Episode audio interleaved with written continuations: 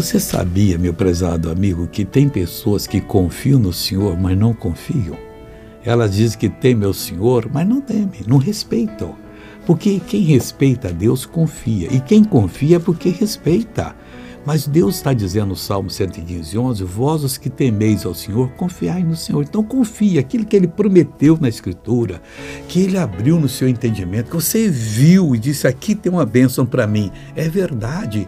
Confia nele, mas não passivamente, ativamente. Começa a agir agora como já tivesse a bênção, agradecendo de coração, considerando, e você vai ver que não tem uma das promessas de Deus que jamais falhou, que jamais falhará na sua vida.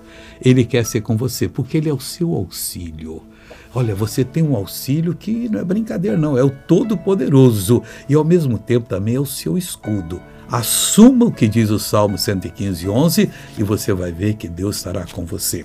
Vamos fazer uma oração agora? Eu ponho a mão na Escritura, Pai, eu invoco o teu poder, eu invoco a tua graça, eu proíbo o diabo tocar nessa pessoa, eu repreendo esse demônio e digo: vai embora, desapareça em nome de Jesus Cristo. E você levanta a mão agora e diga: Pai, muito obrigado, receba a bênção.